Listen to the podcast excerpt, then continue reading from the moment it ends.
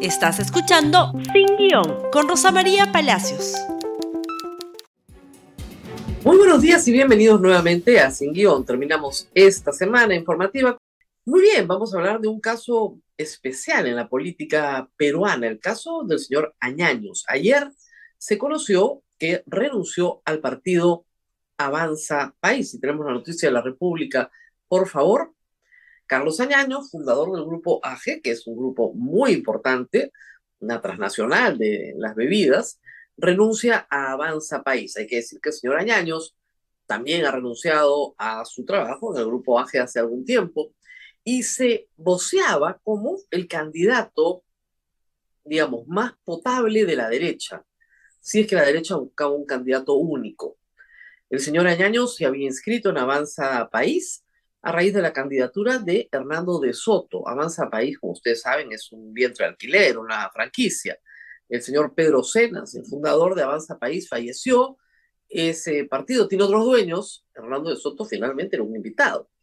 Pero para postular a la presidencia, y en el caso de Añaños se presumía que podía ser el candidato a la vicepresidencia, tienes que tener un año de militancia y por lo tanto se tenían que haber inscrito. El señor Añaños terminada esa campaña y pasado un tiempo, probablemente no encontraba en ese partido, ¿no es cierto?, nada que le sume y más bien algunas cosas que le resten. Para ser un outsider hay que ser nuevo, no hay que cargar una mochila muy grande atrás. Y la bancada de Avanza País, que hay que decirlo es independiente ya del partido y se maneja por su cuenta, es una bancada que está compuesta por personas que tienen problemas, digamos, con la opinión pública, por llamarlo de alguna manera, o desgaste, como se dice. Roselia Murús, Patricia Chirinos, eh, la congresista Tudela, el congresista Cabero, Norma Yarro, es decir, gente que ya tiene a estas alturas un desempeño político no necesariamente positivo, por el cual el señor Añaño, Carlos Añaño, si quiere ser candidato a la presidencia de la República, no tendría por qué responder, porque nada ha tenido que ver con él tampoco, pero siendo el mismo partido, se le complica la postulación. Reitero, ser outsider quiere decir que rompes con el sistema, que vienes de fuera del sistema, que eres, que eres nuevo, que no te han visto.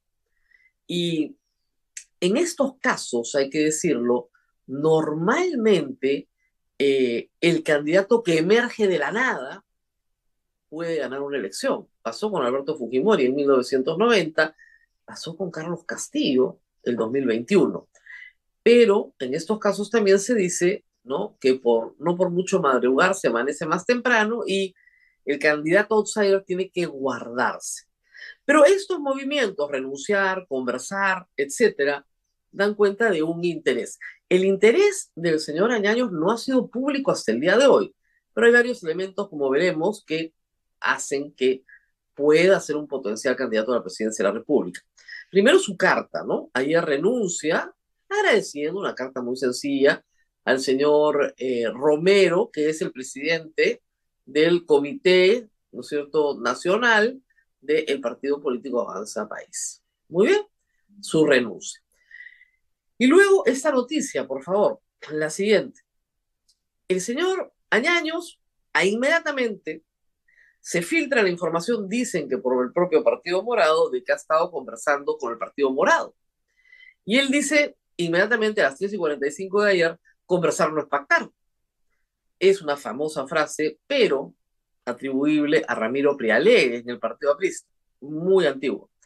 No olvidemos que todos somos peruanos, siempre dialogo con diferentes líderes políticos, además de empresarios, gremios, academias, ciudadanos a la búsqueda de escuchar.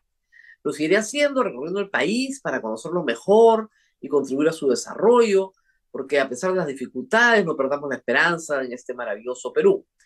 Eh, lo que está diciendo es, no, no tengo un pacto con el Partido Morado y hay que señalar que más bien sí es verdad que tiene el deseo de conversar, digamos, con mucha gente. Sobre esto informaba la República el pasado septiembre, ¿no? El deseo de emprender, pero una candidatura presidencial. Añaños tiene varias cosas a su favor. Ayacuchano, quechua hablante, fundó una empresa en las peores condiciones del Perú, en plenos estados de emergencia, con el terrorismo encima, una empresa de bebidas gaseosas que termina siendo una empresa inmensa, como digo, transnacional, a punta de empeño y de trabajo duro de él y de su familia. Eh, la información es que, es que su familia no estaría muy contenta con una candidatura presidencial, por eso ha dejado de lado todos los negocios que lo vinculan con sus familiares y ahora tiene pequeñas cosas propias, pero distintas a las de su familia. Pero al final del día necesita la familia nuclear que apoye esta candidatura y esto todavía no se conoce. Tampoco se conoce qué frente va a armar o con quiénes va a armar. Pero su línea en Twitter, si ustedes la siguen, es la línea de un candidato presidencial. Reuniones con productores, reuniones con jóvenes, reuniones eh, para capacitación, para enseñanza, para promoción del Perú. Es eh, más o menos lo que haría un candidato presidencial en campaña, pero sin la campaña. Hace unos meses, para el 28 de julio, eh, el señor Añaños, por ejemplo, presenta este spot en su Twitter. Como saludo 28 de julio. Veamos. Podemos sentirnos orgullosos de nuestro Perú porque el Perú es el tercer país con mayor cantidad de microclimas en el mundo. El Perú es el cuarto país más biodiverso del mundo y es el octavo con mayor cantidad de agua dulce en el mundo. Por eso es que yo no pierdo la esperanza en esta gran nación.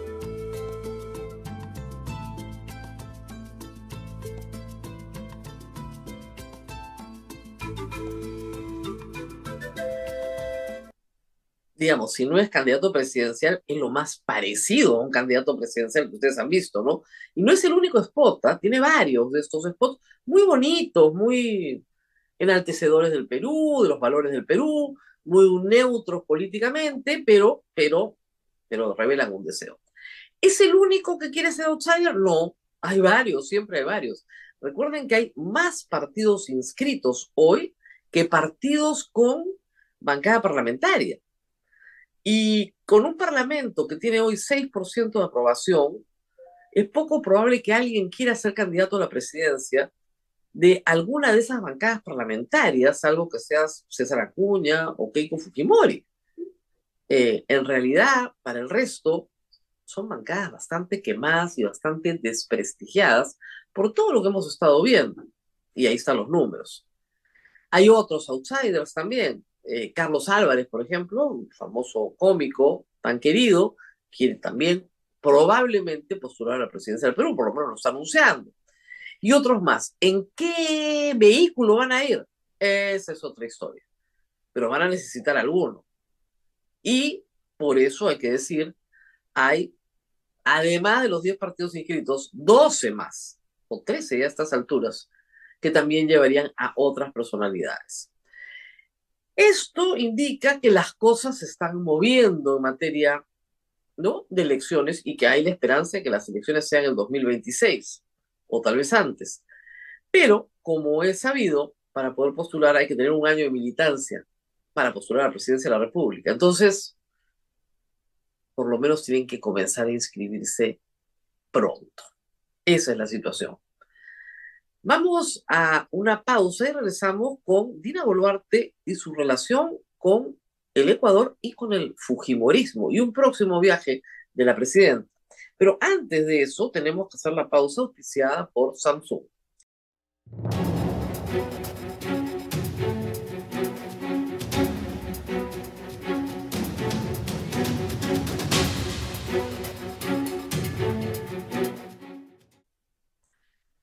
Bien, estamos nuevamente eh, con ustedes para hablar de Perú y Ecuador.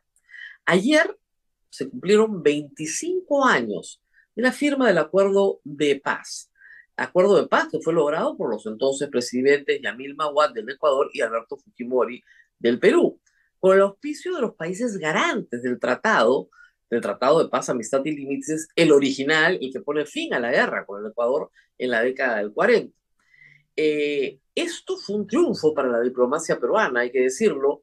Fue un triunfo también porque hubo una guerra en, en el año 1996 pequeña, intensa, pero hubo una guerra donde murieron peruanos y murieron ecuatorianos. Y había una, creo yo, incomprensión en el Ecuador del el reconocimiento real del tratado, del original, que se respeta íntegramente. Salvo algunas discusiones que hubieron en esa época, como eh, la famosa Tiwinsa, por ejemplo, ¿no?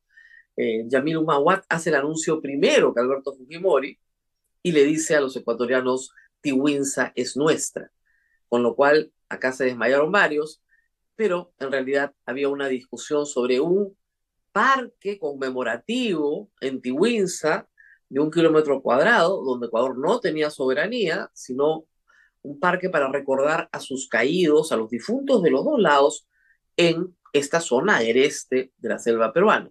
Y luego una serie de facilidades de comercio que sí se dieron a través de los ríos ya en territorio peruano. De esto se ha avanzado mucho en la integración Perú-Ecuador para bien de los dos países, que ya no tienen que distraer recursos en defensa, sino que ahora gastan en la prosperidad de sus pueblos, como debería ser. Bueno, ayer eh, la presidenta Dina Boluarte tuvo la visita del presidente Lazo, una de las últimas giras probablemente del presidente Lazo, porque su sucesor ya ha sido electo, el señor Novoa.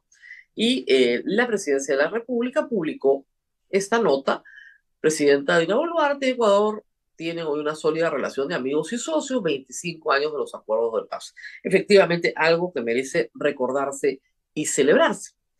Pero inmediatamente el Fujimorismo, desde Keiko Fujimori hasta Rosángela Barbarán, salieron a reivindicar la figura de Alberto Fujimori, pero con un poco de desesperación, ¿verdad? Este es un tuit de Rosángela Barbarán que explica un poco el asunto. Ayer a la 1 y 53 decía, los 25 años de los acuerdos de paz entre Perú y Ecuador se celebran gracias a la estrategia y liderazgo del presidente Fujimori. O sea, como si el presidente Mawad no hubiera existido, ¿no? Pero en fin. Pero a la señora Dina Boluarte le cuesta mencionarlo felizmente la historia no la borra un discurso. Acto seguido, acto seguido, este es el discurso de la señora Dina Boluarte.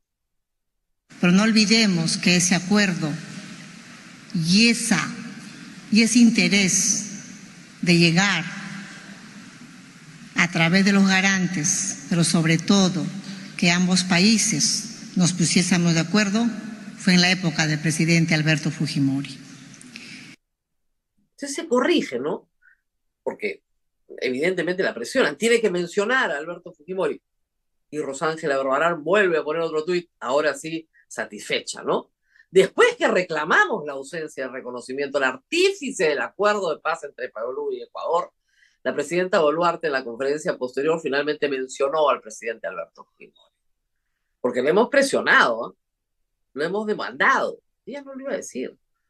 No importa, qué manera de utilizar e instrumentalizar a sus líderes. Bueno, ¿qué les puedo decir? Es verdad que Alberto Fujimori fue el presidente del Perú durante ese conflicto y tuvimos un conflicto armado, exterior. O sea, Alberto Fujimori también fue el país, el presidente que nos llevó a una guerra con Ecuador. Fueron las famosas escaramuzas, el conflicto, ¿no es cierto? La guerra de la cordillera del Cóndor que no perdimos ni ganamos, sino oficialmente empatamos. Esa fue la explicación oficial hasta el día de hoy. Empatamos. Ellos no ganaron, ¿eh? nosotros no perdimos, empatamos, hubo un alto al fuego y se buscó una solución diplomática, que era lo lógico y lo razonable. Y felizmente primó la razón, no solo en el Perú, donde yo creo que siempre había primado, sino en el Ecuador, donde era mucho más difícil que prime, porque la población y las autoridades creían que tenían derechos sobre un territorio sobre el cual no tenían derechos, porque había un tratado firmado luego de una guerra que el Perú ganó. Y para eso sirvieron los garantes, que fueron muy importantes. Brasil, Estados Unidos, Chile, Argentina tuvieron una presencia muy importante en garantizar en Itamaraty, en la Cancillería brasilera, que Ecuador respetara finalmente un tratado de paz que Ecuador había firmado. ¿Esto que trajo? Prosperidad para todos. Pero, pero, si no les mencionan a Fujimori, se ponen muy, muy molestos. Lo que no dejó de notarse ayer, lamentablemente, fue lo siguiente. Dina Boluarte está en el último lugar de evaluación a presidentes, pero empata el puesto con, con el señor Guillermo Lazo. Por favor, el cuadro de Gallup, de 6 de Gallup, que ha sido esta semana eh, socializado. Como ustedes ven, gana a todos los presidentes Bukele, de ahí viene López Obrador, ¿no? Y al final, en la colita, colita, colita, están empataditos Dina Boluarte y Guillermo Lazo. La diferencia es que Lazo se va ahorita, porque eligieron a su sucesor. Dina Boluarte todavía tiene que quedarse hasta el 2026, según su manifiesto deseo. Eh, no sabemos a qué abismos puede asomarse si es la presidenta más impopular de América Latina y ya no va a poder empatar con Lazo porque obviamente Novoa, recién electo, va a ocupar probablemente una mejor posición de la que tenía Lazo, que se fue justamente porque su impopularidad y la animadversión que tenía en el Congreso no le permitía gobernar y dijo, bueno, muerte cruzada, nos vamos todos, volvemos a empezar.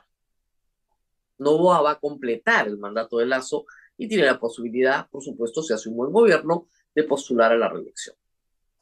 Mientras tanto, ayer se conoció que la presidenta de la República quiere subirse al avión presidencial de nuevo. Le encanta subirse al avión presidencial y ha pedido permiso para un nuevo viaje, para una cumbre de las Américas para la prosperidad económica. No es broma. Va a ir a una cumbre, a una alianza de líderes de las Américas para la prosperidad económica. No sabemos para la prosperidad económica de quién se quiere ir del primero, que es feriado, al 4 de noviembre. ¿El Congreso le va a dar permiso? Por supuesto que le va a dar permiso. No tiene ningún inconveniente en darle permiso. Le encanta darle permiso para que se vaya de viaje. Así puede gobernar tranquilo el Perú el señor Otárola. Y ya todos saben que la señora presidenta no gobierna desde el avión presidencial. Porque el Internet que tiene es de muy poca calidad y a lo más puede recibir algunos mensajitos de WhatsApp. Y a pesar de eso, insiste en gobernar el Perú remotamente, cosa que está prohibida por la Constitución, gracias a una ley constitucional aprobada por este Congreso, que en el fondo, en el fondo, no la quiere la presidencia, la verdad. Por eso la manda de viaje cada vez que pide que vaya. Y por ella se iría todos los meses, y desde que le dieron la ley, todos los meses se va de viaje, a cualquier costo, porque así uno se le pasa la vida más rápido. Muy bien, nos tenemos que despedir, es viernes, no nos queda más que sonreír sobre nuestro infortunio. Esto ha sido todo por hoy. No se olviden de compartir este programa y nos vemos nuevamente el día lunes. Hasta pronto.